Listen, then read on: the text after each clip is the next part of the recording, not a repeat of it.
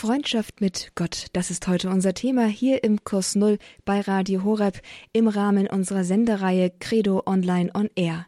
Und das nämlich in Kooperation mit der Internetplattform Credo Online vom Bistum Augsburg. Sie stellen uns nämlich freundlicherweise die Beiträge, die auf dieser Internetplattform veröffentlicht worden sind, von der Online-Community zur Verfügung, damit wir sie hier in dieser Sendung einbauen und uns mit ihrer Hilfe dem Thema Freundschaft mit Gott annähern können. Herzlich willkommen Ihnen allen, die Sie dazu eingeschaltet haben. Schön, dass Sie mit dabei sind. Mein Name ist Astrid Mooskopf. Freundschaft mit Gott. Was bedeutet das? Manchem von Ihnen klingt diese Wendung möglicherweise schon ziemlich vertraut in den Ohren und Sie haben vielleicht noch nie darüber nachgedacht, was es eigentlich ganz konkret bedeuten könnte, eine Freundschaft mit Gott zu führen. Auf jeden Fall lässt sich schon jetzt festhalten, dass die Tatsache, dass wir Christen von einer Freundschaft mit Gott überhaupt sprechen können, ein ziemliches Alleinstellungsmerkmal unter den Religionen darstellt. Es gibt sonst keine Religion, die ein solches Verhältnis von Schöpfer und Geschöpf irgendwie nahelegt. Das Christentum bildet da die absolute Ausnahme. Umso mehr wollen wir und umso wichtiger ist es ja zu verstehen, was wir damit eigentlich meinen, was damit ausgesagt wird. Denn was bedeutet es denn, wenn ich sage, dass ich ein Freund oder eine Freundin Gottes bin? Und was sagt es über Gott für mich aus, wenn ich sage, Gott ist mein Freund? In welcher Weise kann so eine Freundschaft bestehen? Worin besteht sie konkret? Wie sieht das Ganze aus? Und was bedeutet das Ganze für mein Leben? Diese Fragen, die wir jetzt an den Beginn der Sendung gestellt haben, die wollen wir nicht gleich direkt anpacken, sondern wir fangen bei den Basics an. Wir fragen erstmal, was verstehen wir unter Freundschaft? Und da wir jetzt alle allein an den Radiogeräten sitzen und uns nicht austauschen können, gehen wir mit Credo Online in die Augsburger Fußgängerzone und hören mal, was den Leuten spontan einfällt, wenn sie gefragt werden, was sie unter Freundschaft verstehen. Was bedeutet Freundschaft für dich?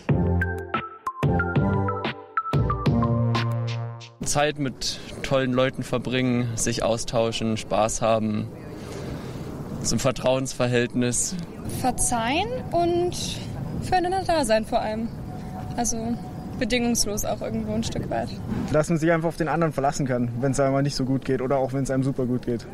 Ich finde, es ist, dass man immer voneinander da ist und das im ersten Moment auch nicht verurteilt, was der andere macht, sondern sich halt unterstützt und sich dann weiterhilft. Freundschaft ist erstmal Begegnung, vor allem nach dem letzten Jahr. Ähm, gleiche Interessen, manchmal auch unterschiedliche Interessen, aber dass man sich auf jeden Fall begegnen und äh, kommunizieren kann, denke ich. Wie haben sich deine Freundschaften im letzten Jahr verändert? Boah, also die haben sich richtig krass vertieft, tatsächlich. Und ich habe noch mal andere Freunde dazu gewonnen. Und äh, ich muss sagen, also jetzt in Bezug auf Freundschaften hat die Corona-Pandemie eigentlich auch etwas Gutes für mich gehabt tatsächlich. Ja. Wenn man gut befreundet ist, dann ändert das auch nicht. Es gibt ja auch Leute, die auf äh, in zwei anderen Ländern leben und sich auch seltener sehen und die Freundschaften bleiben ja auch immer noch bestehen. Also denke ich, dass es keinen Einfluss darauf hat. Es gibt Freunde, die sich zurückgezogen haben und manche Freundschaften, die haben sich intensiviert. Also da, da hat sich schon einiges getan. Hätte ich nicht gedacht. Was bedeutet Freundschaft für dich? Ich finde, Essen verbindet einfach total. Jetzt darf man gerade nicht gemeinsam essen. Wie verändert es deine Freundschaften? Äh, das verändert die Freundschaft so, dass wir trotzdem das gleiche essen und im Herzen verbunden sind, aber einfach ein bisschen mehr Abstand halten. Begegnung, Zeit miteinander verbringen, Spaß haben, Vertrauen, Verlässlichkeit, füreinander da sein, einander nicht beurteilen, nicht verurteilen und Essen. Alles Begriffe, die der Common Sense bereitwillig dem Phänomen Freundschaft zuordnet. Können wir sie aber eins zu eins auf Gott umlegen? Denn das ist ja heute unser Thema hier, Freundschaft mit Gott. Aber schreiten wir zur Tat, versuchen wir es einfach mal. Essen mit Gott? Naja, ziemlich eindeutig, das funktioniert nicht so richtig. Wir Katholiken können allenfalls Gott essen in der Eucharistie. Aber das ist vermutlich nicht gemeint gewesen, als der junge Mann von Essen und Freundschaft sprach eben. Besser steht's da schon mit dem Thema Vertrauen. Vertrauen, das ist auf jeden Fall ein Begriff, ein Thema, das auch im spirituellen Bereich zu Hause ist. Viele von Ihnen werden den Schriftzug kennen, der auf dem Bild des barmherzigen Jesus zu sehen ist. Jesus, ich vertraue auf dich. Vertrauen, das gehört also schon mal in den religiösen, in den spirituellen Bereich. Und doch verhält es sich mit dem Vertrauen, das wir einem Freund schenken, doch irgendwie anders als mit dem Vertrauen, das wir in Gott setzen. Ein Freund besitzt unser Vertrauen, insofern er ein Geheimniswahrer ist. Er kennt unsere Geheimnisse und er wird sie hoffentlich nicht weitererzählen. Er weiß von unseren Plänen, Ängsten, Fehlern, Hoffnungen. Ein guter Freund ist aber wie ein Tresor, weggeschlossen und nur man selbst kennt die Kombination. Und Gott? der weiß auch alles von einem, ob man es ihm nun anvertraut oder nicht. Und wem sollte Gott schon davon erzählen? Die heilige Dreifaltigkeit kann sich allenfalls intern darüber austauschen, was aber wohl kaum als Indiskretion zu sehen ist. Der springende Punkt liegt wohl eher da, dass das Vertrauen in Gott nichts damit zu tun hat, dem Allmächtigen etwas anzuvertrauen, was er nicht schon wüsste oder was im letzten nicht irgendwie schon ihm gehörte. Das, womit man also den besten Freund vor allen anderen Menschen auszeichnet, nämlich, dass man ihm etwas von sich zeigt, was niemand anders weiß oder kennt, im Fall Gott bleibt da nur die nachträgliche Zustimmung, dass ich es hoffentlich gut finde, dass Gott alles von mir weiß. Was aber zu fehlen scheint, das ist die Freiheit, mich für dieses Vertrauen entscheiden zu können. Halten wir diesen Punkt kurz fest, nämlich den mit der Freiheit, und gehen weiter zu einem anderen Punkt, der auch in der Umfrage aufkam. Dort sprachen nämlich beinahe alle entweder von einem Miteinander oder einem Füreinander.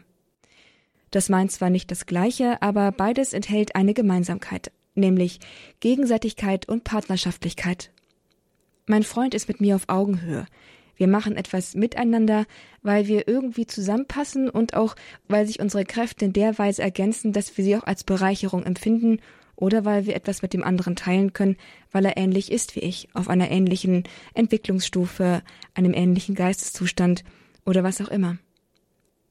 Auf jeden Fall steckt im Miteinander und im Füreinander drin, dass sich die Freunde gegenseitig als gleichwertig betrachten und anerkennen.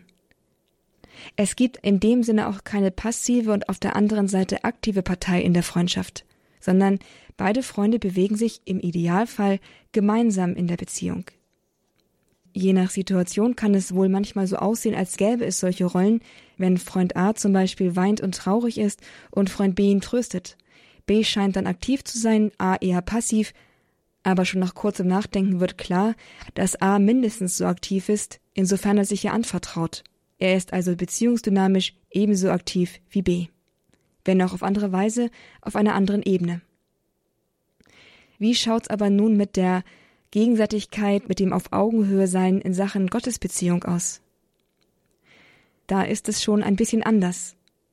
Denn selbst wenn ein Mensch sich Gott in seinem Kummer anvertraut, also wie Freund A im Beispiel eben, dann fällt es doch schwer zu behaupten, dass dieses Anvertrauen in Gottes Trost sein entsprechendes Äquivalent findet. Spricht doch fast jeder Lobpreis von der Überfülle der Gnade und des Trostes, die Gott dem Menschen schenkt, der ihm vertraut. Irgendwie sieht es also bei der Gegenseitigkeit in der Gottesbeziehung, sagen wir, nicht sehr ausbalanciert aus. Gehen wir das Umfrageergebnis aber noch ein bisschen weiter durch. Eine junge Frau sagte in der Straßenumfrage, dass man in einer Freundschaft nicht beurteilt oder verurteilt wird und man auch selbst nicht beurteilt oder verurteilt. Dass Gott das nicht tut, beziehungsweise dass wir seit Jesu Auferstehung gerechtfertigt sind vor Gott, wie Paulus schreibt, ist da mit Blick auf das Thema Gottesfreundschaft ein sehr glücklicher Umstand. Umso mehr als ja aller Anspruch des Menschen über Gott zu urteilen, zumindest seit dem Buch Hiob dem Menschen nahegelegt worden ist, sein zu lassen. Irgendwie hinkt also die Übertragbarkeit von menschlichen Freundschaftsvorstellungen auf die Gottesfreundschaft auch hier. Und dann schlage ich vor, noch einen letzten Aspekt auf die Liste zu setzen, nämlich den der gemeinsamen Interessen. Das erwähnte ebenfalls einer der Befragten. Hören wir doch noch mal kurz rein, was er genau sagt. Freundschaft ist erstmal Begegnung, vor allem nach dem letzten Jahr. Ähm, gleiche Interessen, manchmal auch unterschiedliche Interessen, aber dass man sich auf jeden Fall begegnen und äh, kommunizieren kann, denke ich. Genau. Also Begegnung, gemeinsame Interessen und wenn ich das, irgendeine Form von gemeinsamen geteilten Interesse, ist auf jeden Fall oder sollte zumindest vorhanden sein, damit die Freundschaft auch von Dauer sein kann. Wenn wir jetzt das Ganze wieder versuchen auf Gott umzulegen, kommen wir schon wieder in Nöte. Welches Interesse haben Gott und ich gemeinsam? Welche Leidenschaft teile ich mit ihm? In dem Sinne auch, dass ich mit ihm in eine Richtung gucke, ein Ziel teile. Schaut man in Bücher von Menschen, die in der Nähe Gottes gelebt haben und von denen die Kirche auch anerkannt hat, dass sie eine besondere Nähe zu Gott gelebt und bezeugt haben, also Heilige, dann wird man schnell darauf stoßen, dass eigentlich alle diese Heiligen sich in irgendeiner Weise von ihrem sogenannten Eigenwillen getrennt haben und sich ganz Gottes Willen anvertraut haben. Paradox, oder? Was im zwischenmenschlichen Bereich ziemlich sicher ans Unglück führt, gereicht im geistlichen Leben zu höchstem Glück und sogar zur annähernden Vollkommenheit. Im Fall Gottes kann ich mir offenbar seine Ziele zu eigen machen, damit die Gottesbeziehung gelingt. Also auch hier wieder ein Unterschied. Freundschaft mit Menschen, Freundschaft mit Gott, das scheint auf zwei ganz unterschiedlichen Papieren zu stehen. Wir können daher zum Thema Freundschaft mit Gott noch eine weitere Frage auf die Liste setzen. Was ist eigentlich der Inhalt einer freundschaftlichen Beziehung mit Gott? Das heißt des Gebetes. Über was rede ich mit Gott und er mit mir? Wodurch dann wirklich so etwas wie ein Zusammensein, eine Verbundenheit entstehen kann, die der einer Freundschaft ähnlich ist. Soweit also mal so gut fassen wir doch die Überlegungen, die wir bisher hier hatten, nochmal zusammen.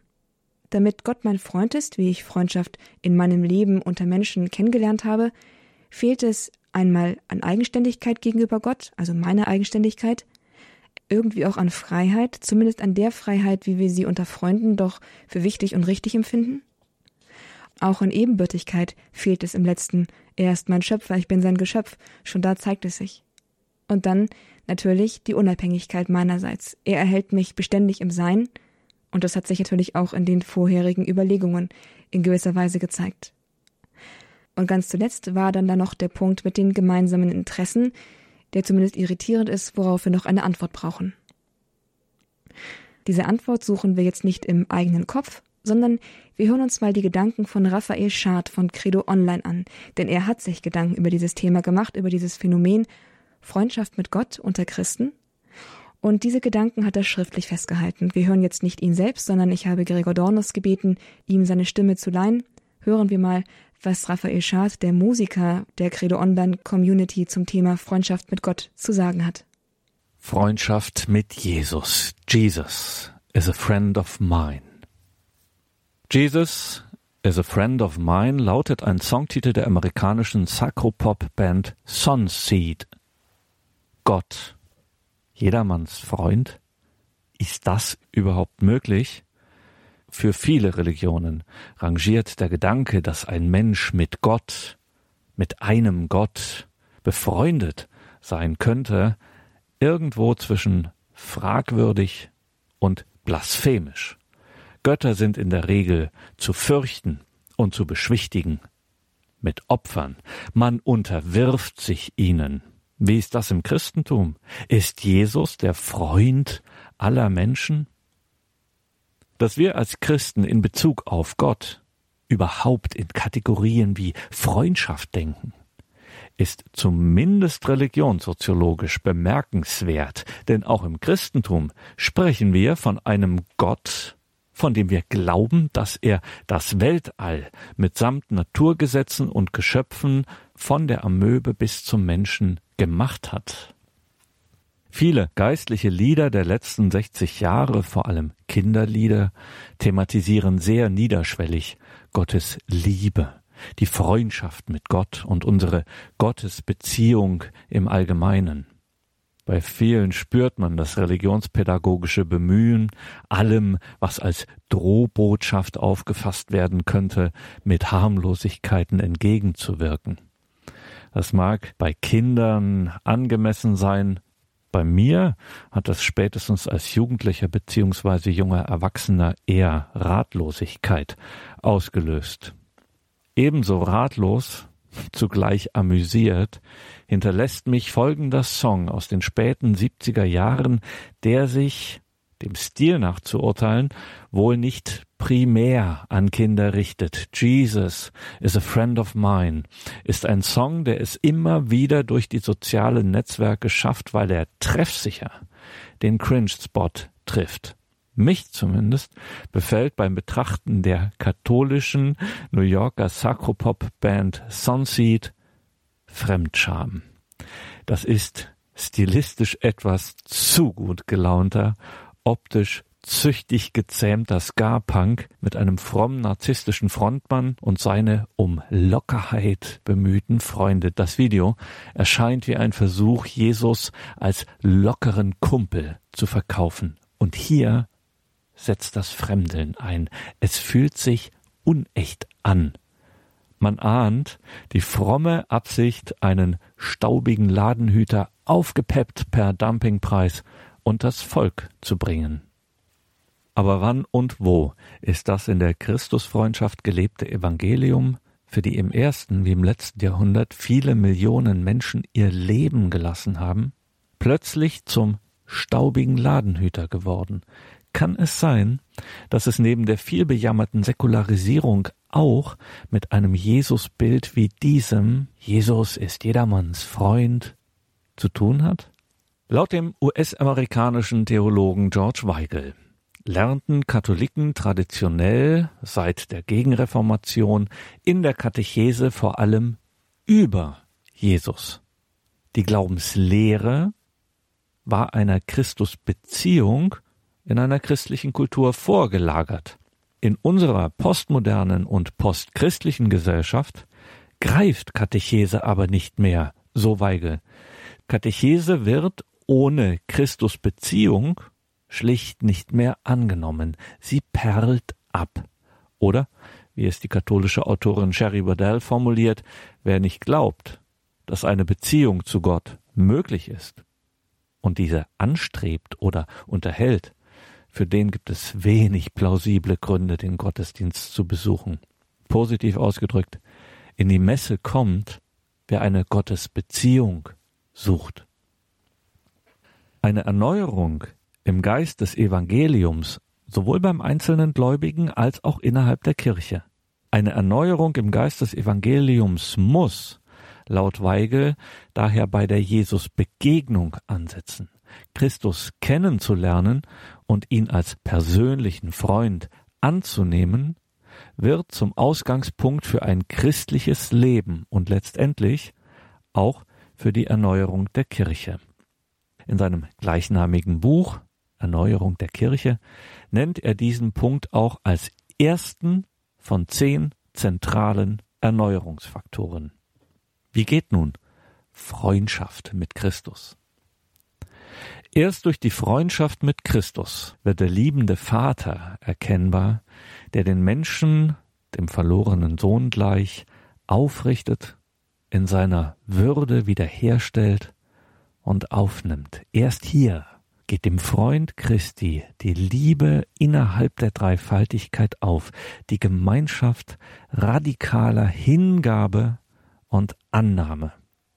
Ausgehend davon wird die Freundschaft mit Christus als Gott gegebenes und einziges Heilmittel für alle erkannt, statt als spirituelles Angebot unter vielen, in Anführungszeichen Evangeliumskatholiken bekennen, dass das Evangelium vom Sohn des Höchsten, der im Fleisch und in der Geschichte gekommen ist von der Jungfrauengeburt bis zur Auferstehung, dass das Evangelium wahr ist.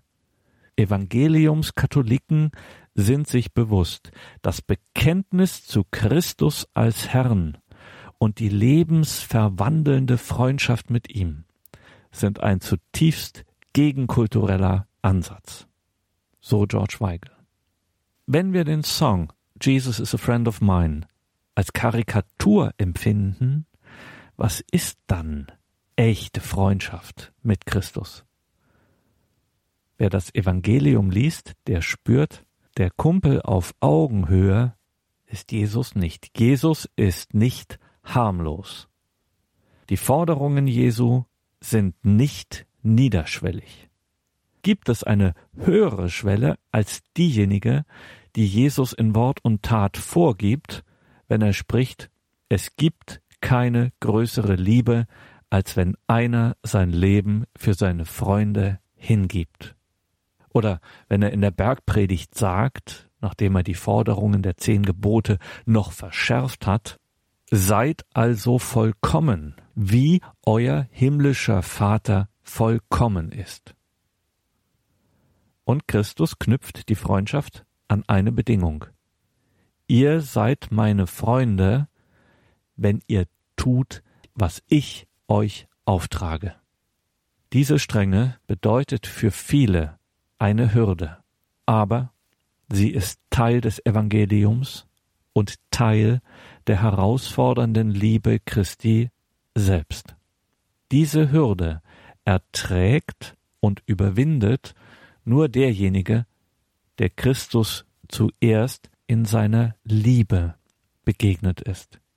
Die Hürde zu überwinden ist dann auch kein heroischer Akt eines moralischen oder elitären Leistungschristentums, sondern Hingabe und gläubige Antwort auf den, der uns zuerst geliebt hat. Gedanken von Raphael Schad zum Thema Freundschaft mit Gott. Ein Beitrag, der auch auf credo-online.de nachzulesen ist. Gelesen hat ihn hier eben stellvertretend Gregor Dornes. Wollen wir das erstmal verdauen? Denn es leuchtet wohl mittlerweile ein, dass die schlichte Übertragung von menschlichen Freundschaftsvorstellungen auf unsere Gottesbeziehung so nicht funktioniert. Ja, mehr noch sogar. Eine solche Art von Freundschaft mit Gott, so eine menschliche Art von Freundschaft mit Gott, bringt uns sogar um das Kostbare einer Gottesbeziehung. Eine Freundschaft ohne Kostbarkeit, was ist das schon? Ja, sie ist billig, sie ist wertlos. Wie hingegen eine Begegnung mit Gott aussehen kann, die ganz von dieser Kostbarkeit erstrahlt, davon singt Johannes Hartl in seinem Lied Ort der Wahrheit. Am Ort der Wahrheit einmal mehr jenem Licht, das schmerzhaft blendet und doch heilt und wieder glitzernd um mich her.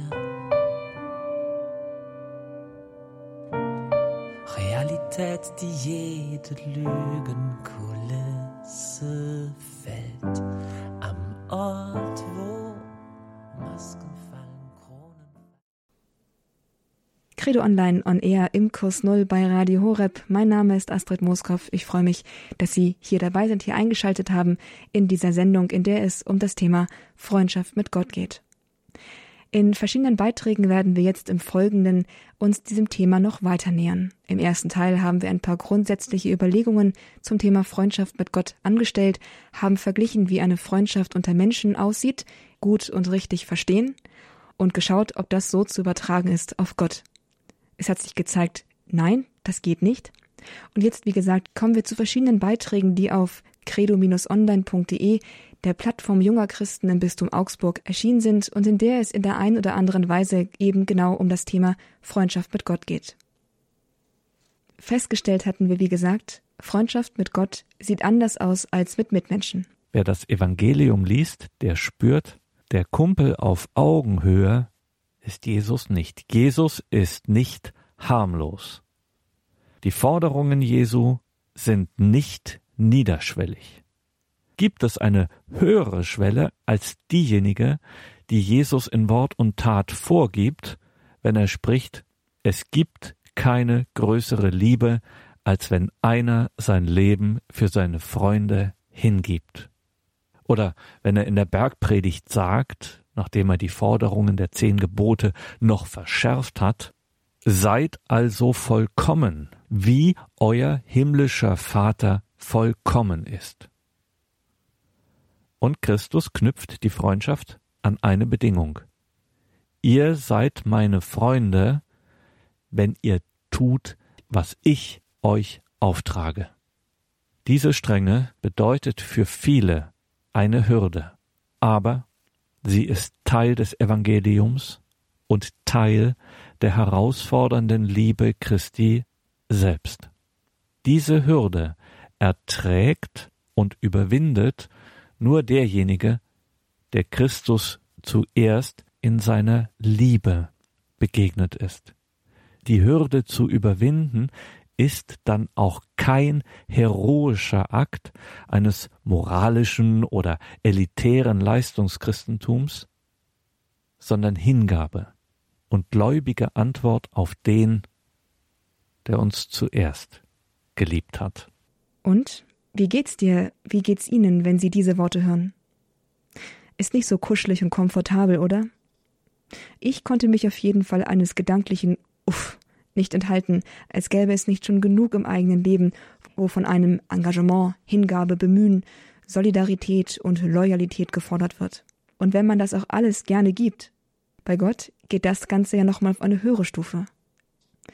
Während einem in Familie, Beruf und in menschlichen Freundschaften immer das Recht auf einen Bereich bleibt, der einem allein gehört, fällt dieser Bereich in der Gottesbegegnung irgendwie weg. Gott weiß eh alles, aber darüber hinaus will er auch noch alles, er will es auch noch freiwillig geschenkt bekommen. Johannes Harte in dem Lied, das wir gerade gehört haben, Ort der Wahrheit, er singt genau davon und klingt dabei sogar recht glücklich. Könnte es also sein, dass das, was auf den ersten Blick als Gottes unerbittliche Strenge und kompromisslose Haltung aller Ich will dich ganz oder gar nicht erscheint, eigentlich unser gesuchtes gemeinsames Interesse von Gott und mir ist? Unruhig ist mein Herz in mir, bis es Ruhe findet in dir, sagt Augustinus. Etwas weniger poetisch ausgedrückt könnte das heißen, die tiefste Sehnsucht des Menschen ist, sich Gott genau so hinzugeben, wie es Raphael Schad schreibt und wie Johannes Hartl singt. Das Geschriebene ist vielleicht die etwas trockene, kantige Wirklichkeit. Was wir in dem Lied gehört haben, ist die Erfahrungswirklichkeit. Und wer will das denn nicht? Bleibt jetzt aber die Frage, wie geht das? Auf Credo Online schreibt die Vollzeitmama Elisabeth Appelt, Gott ist immer da, nur ich bin es oft nicht. In ihrem Alltag erlebt Elisabeth nur selten Momente vollkommener Ruhe. Diese nutzt sie dann, um in die Gegenwart Gottes zu finden und Gott zu begegnen. Hören wir mal von ihren Erfahrungen. Vor kurzem hat meine Tochter ein Freundebuch aus dem Kindergarten mitgebracht. In solch einem Buch werden unterschiedliche Dinge erfragt die Lieblingsfarbe, das Lieblingsessen, welche Musik man gern hört oder was man einmal werden möchte. Bei der Frage, was kannst du nicht leiden, schreiben viele Kinder häufig Streit und Krieg. Ich musste nicht lange überlegen, was ich hinter diese Frage als Antwort schreiben würde. Ein Haar im Spülwasser oder Radiowerbung. Ja, mit Werbung im Radio kann man mich jagen. Wenn ich mit meinen Kindern im Auto unterwegs bin und das Radio an ist, dann wippen und tanzen sie hinten auf ihren Sitzen mit.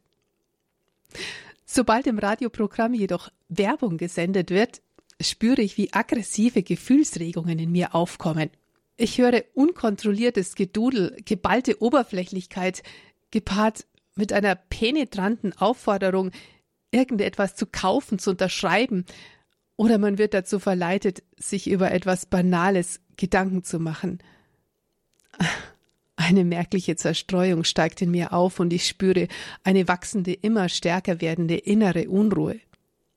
Sofort drücke ich reflexartig auf den An-Aus-Knopf und schalte das Radio ab. Meine Kinder protestieren lautstark auf der Rückbank. Sie finden manche Werbung auf ihre Art lustig und unterhaltsam. Doch ich möchte das nicht weiter anhören. Stattdessen genieße ich den kurzen Moment der Ruhe, bis von hinten eine Stimme ertönt, die darum bittet, eine Geschichte hören zu dürfen. Und so lege ich für meine Vierer Bauken ein Hörspiel oder Lobpreismusik ein. 14 Stunden Dauerbeschallung. Ruhige Minuten genieße ich in absoluter Stille. Mein Bedürfnis nach Ruhe und Zeiten der Stille ist immens groß. Von morgens 5.30 Uhr bis abends 19.30 Uhr erlebe ich um mich herum viel Lärm. Hier und da Unruhe, Fragen, Bedürfnisse, Wünsche, Forderungen, Geschrei und ganz viel Lachen. 14 Stunden Dauerbeschallung. Nicht selten klingeln mir die Ohren. Manchmal jedoch kommt es vor, dass meine jüngste Tochter dann, wenn ihre Geschwister in Schule und Kindergarten unterwegs sind, am Vormittag einen Mittagsschlaf hält. Ich jubiliere innerlich. Eine kostbare Zeit beginnt. Diese seltenen Minuten und Stunden genieße ich in absoluter Stille. Ich höre mir weder einen Vortrag an noch Musik. Nein, das Haus ist ganz still. Und ich fange an, ganz in Ruhe ja, in gewisser Weise beruhigend, meine Wäsche zusammenzulegen, zu kehren, den Boden zu wischen, die Kartoffeln zu schälen. Niemand sagt etwas, niemand fragt und niemand will etwas. Einfach herrlich. Vor meiner Zeit als Mutter war mein Verlangen nach Stille nicht so ausgeprägt. Doch jetzt ist das anders. In den seltenen und zugleich für mich so wertvollen Momenten der Ruhe kann ich ganz im Jetzt ankommen. Ich lasse meinen Gedanken freien Lauf und komme in der Gegenwart an. Ich bin ganz da und lausche der Stille. Nach einiger Zeit zieht mich diese Haltung des einfachen Daseins in die Gegenwart Gottes. Und ich beginne zu beten. Ich fange an, Gott zu lobpreisen, ihm meinen Dank auszusprechen und in Fürbitte zu treten. Gerade diese kraftvollen, wenn gleich ruhigen Momente des Gebets empfinde ich als sehr intensiv und gesalbt. Der Heilige Geist ist spürbar. Jesus ist so nah, einfach weil ich da bin. Ich bin angekommen. Wenn ich ihm hier und jetzt ankomme, dann begegne ich ihm. Im zweiten Buch Mose, Kapitel 3, Vers 14 steht, Ich bin der, ich bin da. Gott, Yahweh, ist immer da. Das ist seine Zusage. Nur ich bin oft nicht da. Stattdessen bin ich mit meinen Gedanken schon in der Zukunft oder noch in der Vergangenheit. Wenn ich im Hier und Jetzt ankomme, in der Gegenwart, dann begegne ich ihm. Und das gelingt mir am besten in der absoluten Stille. Deshalb liebe ich das kontemplative Gebet. Eine Gebetsform, die hilft, dem allmächtigen Gott im Hier und Jetzt zu begegnen, alle Sorgen und Nöte abzulegen, anzukommen, einfach zu sein. Ein Zustand, der mich vollends und vollumfänglich glücklich macht, weil ich in der Bestimmung meines Seins bei meinem Schöpfer angekommen bin. Denn ich bin, weil er ist. Alles empfange ich aus seinen Händen. Und das ist die Erfüllung meines Lebens. Ignatius von Loyola nennt das kontemplative Gebet Herzensgebet und beschreibt es als eine Gebetsform, die uns helfen will, über unsere Müdigkeit, Zerstreuung und Spannung hinwegzukommen und Gott zu sagen, ich bin da, woraus eine tiefe und lebensspendende Gottesbegegnung erwachsen kann. Ich wünsche dir, dass du Momente in deinem Alltag findest, in denen du ganz bewusst in der Gegenwart ankommen darfst. Einen Ort der Ruhe suchen und finden darfst, fernab von Medien, Lärm, Zerstreuung. Vielleicht in der Natur, zu Hause oder in einer Kirche. An einem Ort, an dem du sein kannst, wie du bist. Wunderbar geschaffen, geliebt und unendlich wertvoll. Wer seine Berufung in Ehe und Familie gefunden hat, für den wird es immer wichtig sein, sich Wege zu dieser Begegnung mit Gott freizuhalten. Damit der Alltag die freizuhalten, damit der Alltag diese Sehnsucht im Herzen nicht zudeckt. Es ist eine Bewegung von außen nach innen, die man während seines Lebens immer wieder schulen und trainieren muss. Dass eine Familienmutter wie Elisabeth, wie wir es gerade gehört haben, innen hängen bleibt, wird wohl kaum passieren. Dafür sorgen schon ihre vierer Bauken, dass sie mehr im Außen sein wird als im Innen. Anders bei Menschen, die sich für ein Leben als Mönch oder Nonne entschieden haben. Der Klosteralltag stellt in gewissem Maße sicher, dass die Begegnung mit Gott im alltäglichen Leben ihren Platz hat. Sie räumt dem Gebet den ersten Platz ein. Eine Nonne oder ein Mönch, deren erster Fokus im Alltag und der inneren Haltung nicht auf der Begegnung mit Gott liegt, der oder die sollte sich das mit der Berufung nochmal überlegen oder zumindest sie reanimieren. Für Ordensleute oder überhaupt für alle in einem geweihten Stand geht die Bewegung von innen nach außen. Sie treten aus der intimen Vertrautheit mit Gott, aus der exklusiven intimen Vertrautheit mit Gott in die Welt. Das Ergebnis ist oft eine klarere Sicht in die Zusammenhänge der Wirklichkeit und des Zusammenlebens, ganz einfach deshalb, weil Gott ja die Welt im Seine erhält. Und wer in erster Linie bei Gott ist, der wird ihn auch besser erkennen, wenn er dann wieder hinaustritt in die Welt. Lassen wir doch aber dafür lieber eine Ordensfrau selbst zu Wort kommen. Schwester Mechthild Steiner gehört zu den Dominikanerinnen in Wettenhausen im Bistum Augsburg und hat auf Credo Online über Freundschaft im Kloster geschrieben. Es liest Eliane Grever. Warum Freundschaft im Kloster anders ist. Seid ihr Freunde? fragte vor kurzem ein Schulkind in den USA eine Dominikanerin, die lachend und quatschend mit ihren Mitschwestern spazieren ging. Für das Kind war das wohl ein naheliegender Schluss. Die Schwestern wohnen und arbeiten nicht nur zusammen, sondern verbringen auch ihre Freizeit gemeinsam, haben miteinander Spaß, ja, kleiden sich sogar identisch. Und versprechen die nicht auch irgendwas für alle Ewigkeit? Also Best Friends Forever im wahrsten Sinne des Wortes? Ganz so ist es nicht. Ich habe mir keine meiner Mitschwestern ausgesucht, und wären wir uns in der normalen Welt begegnet, so wäre wohl kaum eine Freundschaft zwischen uns entstanden. Dafür sind wir eigentlich viel zu verschieden vom Charakter, vom Alter und von den Interessen her. Und doch ist die Freundschaft der Grund, warum ich und jede meiner Mitschwestern im Kloster sind, warum wir zusammen leben, beten, arbeiten, ausspannen und füreinander da sind. Aber nicht die Freundschaft untereinander, sondern die jeweils persönliche Freundschaft mit Jesus ist der Grund. Weil Jesus mein Freund ist, ja mehr als irgendein Freund, mein Bräutigam, und der mich dazu ruft, mich ihm ganz hinzugeben, bin ich Ordensfrau. Und genau aus demselben Grund ist jede meiner Mitschwestern im Kloster. Die Freundschaft mit Jesus ist das, was uns verbindet und zu Freunden werden lässt.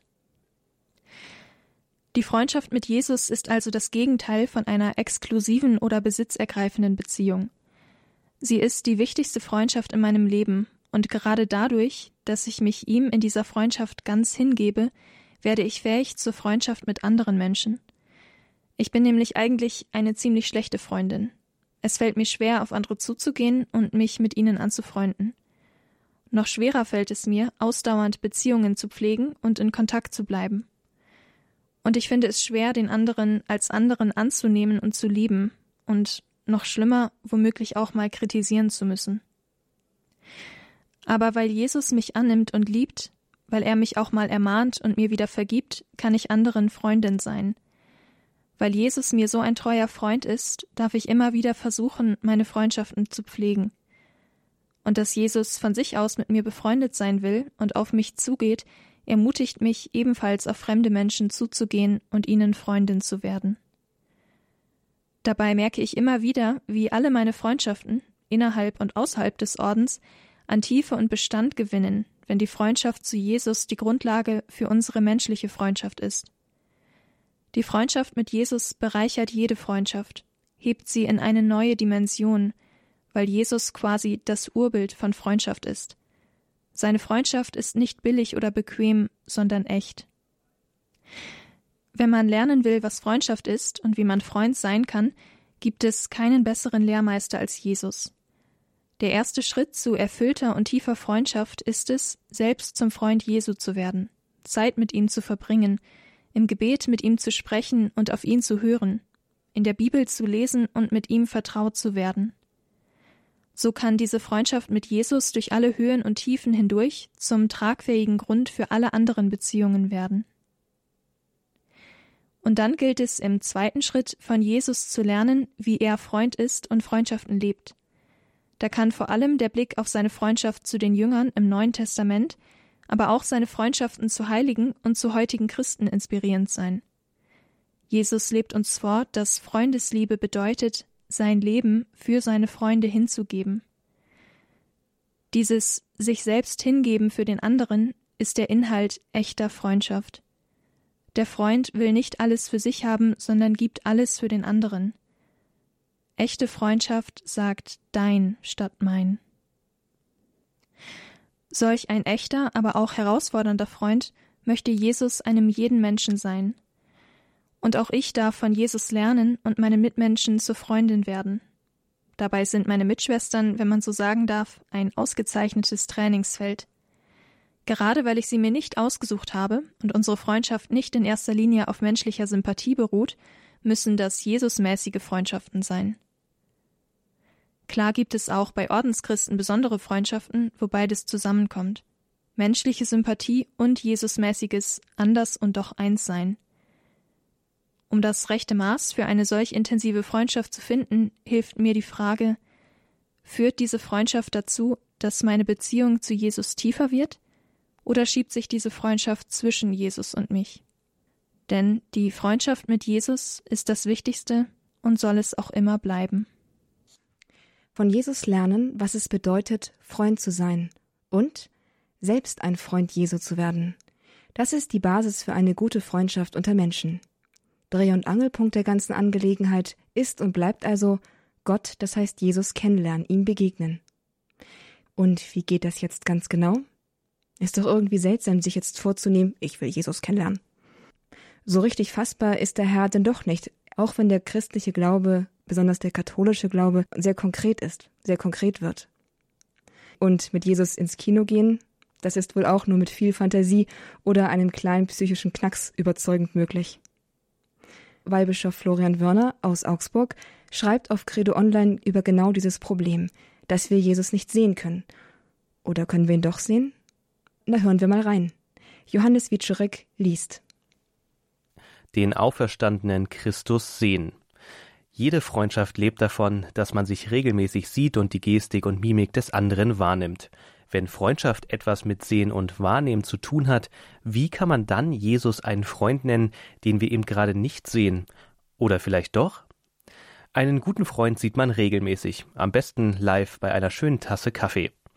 Wenigstens über Zoom oder Skype. Aber sichtbar und erfahrbar. Dafür muss ich einiges tun. Meinen Freund oder meine Freundin anrufen und ein Treffen vereinbaren, beispielsweise. Oder einen Skype-Termin ausmachen. Vielleicht auch einen Termin verschieben, um für sie oder ihn Zeit zu haben. Und dann beim Reden die Gestik und Mimik wahrnehmen. Auf das achten, was er oder sie sagt und was er oder sie nicht sagt, aber durch den Gesichtsausdruck andeutet. Nur so lernen wir uns besser kennen und können unsere Freundschaft pflegen. Wie ist das bei Jesus? Wenn Freundschaft etwas mit Sehen und Wahrnehmen zu tun hat, wie kann man da Jesus einen Freund nennen, den wir gerade nicht sehen? Oder vielleicht doch? Die beiden Emmaus-Jünger zumindest berichten, wir haben ihn gesehen. Dann erscheint Jesus den Aposteln und dem zweifelnden Thomas, und kurze Zeit später steht Jesus am Ufer des Sees Genezareth und offenbart sich ihnen durch das Fischwunder als Auferstandener. Die Jünger sehen seine Wunden von der Kreuzigung an seinem Leib, sie sehen, wie er gebratenen Fisch isst. Die Freude ist riesengroß. Da taucht bei mir eine Frage auf. Nicht alle haben Jesus den Auferstandenen gesehen. Warum nicht? Warum ist Jesus nicht triumphierend zu den Pharisäern und zu Pilatus gegangen, um ihnen zu zeigen, seht, ich lebe, hier berührt meine Wundmale und glaubt? Wenn sich Jesus seinen Gegnern gezeigt hätte, hätten dann nicht auch sie zum Glauben an ihn kommen müssen?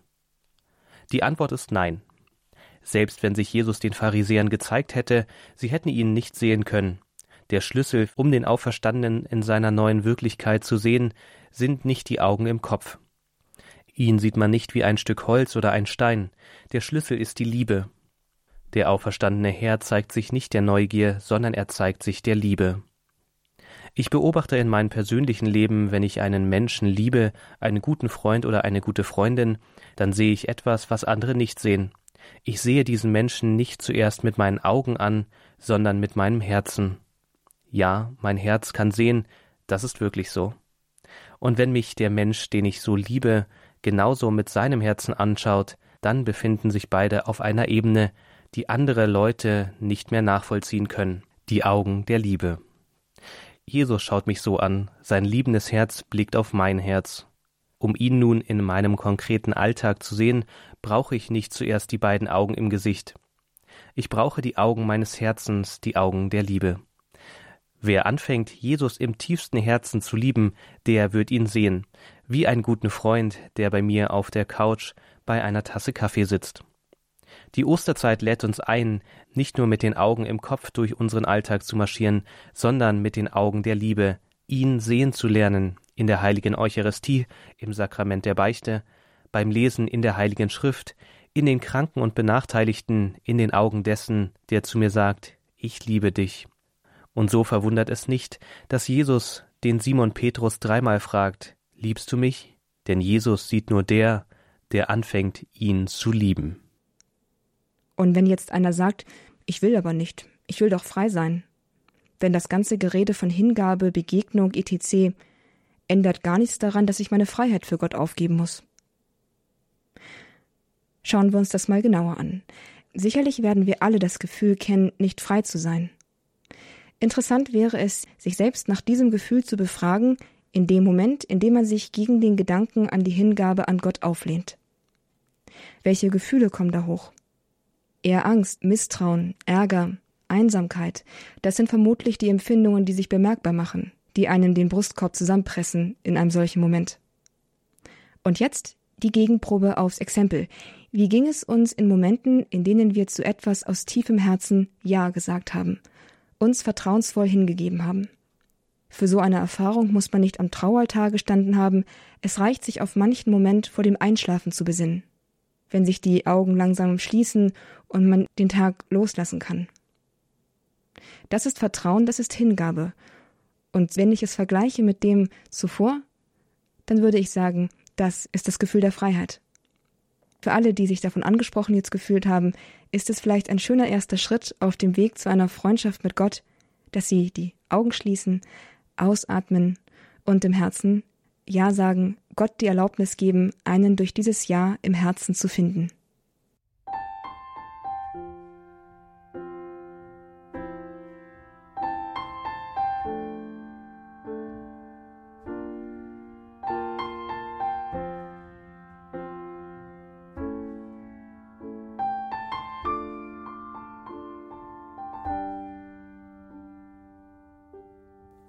Vater, du kennst alles in mir. Vater, du denkst gnädig von mir. Vater, du nennst meine Tiefen wohlbekannt. Arzt, dessen suchendes Auge mich fand, mich erahnte Und mit diesen musikalischen Klängen darf ich mich von Ihnen ganz herzlich verabschieden. Es war schön, dass Sie mit dabei gewesen sind, hier in der Sendung im Kurs Null bei Radio Horeb, in der es um Freundschaft mit Gott ging. Sie können diese Sendung natürlich auch nachhören auf unserer Internetseite unter www.horeb.org und ab Montag ist diese Sendung auch auf credo-online.de zu hören. Diese Sendung ist ja entstanden in der Kooperation mit Credo Online. Dafür einen ganz herzlichen Dank an die Verantwortlichen und auch an alle, die ihre Texte hier bereitwillig beigesteuert haben. Ich freue mich schon auf das nächste Mal, wenn hier Credo Online on Air geht. Auch dann geht es wieder um spannende Themen rund um Gott und das Leben mit Gott. Bis dahin, alles Gute und Gottes Segen. Mein Name ist Astrid Mooskopf.